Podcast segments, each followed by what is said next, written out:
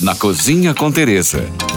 Com Tereza Paim. Eita, que hoje o podcast está uma delícia. Nós vamos falar de linguiça. O universo da linguiça é vasto e curioso. Elas podem ser frescas, secas, defumadas ou até mesmo cozidas. De carne de boi, de porco, cordeiro, frango, peixes e até mesmo vegetarianas.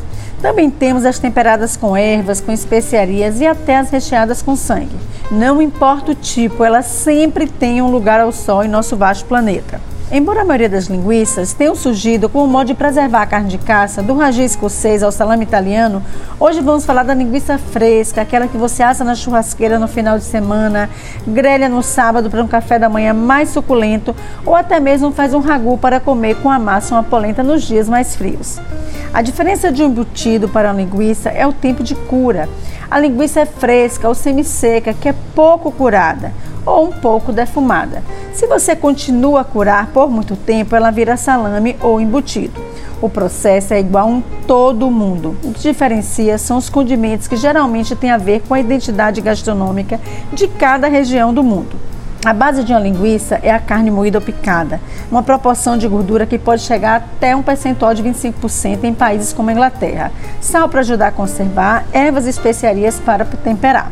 Tudo isso é colocado dentro de uma tripa ou intestino de algum animal. Hoje já se faz artificial e é muito bem aceita. Depois que os cortes mais nobres do animal são retirados, tudo que sobra costuma ser usado mundialmente para se fazer as linguiças. Ah, mas para quem não come carne animal, hoje tem uma super oferta de linguiças vegetarianas. A mais tradicional é a Gia Morgan, uma receita galesa com base de queijos variados e alho poró. Aí vem a dúvida: devo ou não tirar a pele da linguiça? Eu digo não. O truque é fritar ou assar em temperatura baixa por longo tempo até que dourem e fiquem bem cozidas por dentro. Mas se você vai fazer um ragu, eu digo sim Faça um refogado com cebola, com alho, com alho poró, folha de louro e jogue sua linguiça sem pele. Deixe fritar bem fritinha e adicione o molho de tomate. Se quiser ficar com mais saboroso ainda, bote uma cenoura inteira para depois retirar. Quando esse molho estiver bem sequinho, bem gostoso, você tem aí um ragu para acompanhar aquela polenta deliciosa dos dias frios.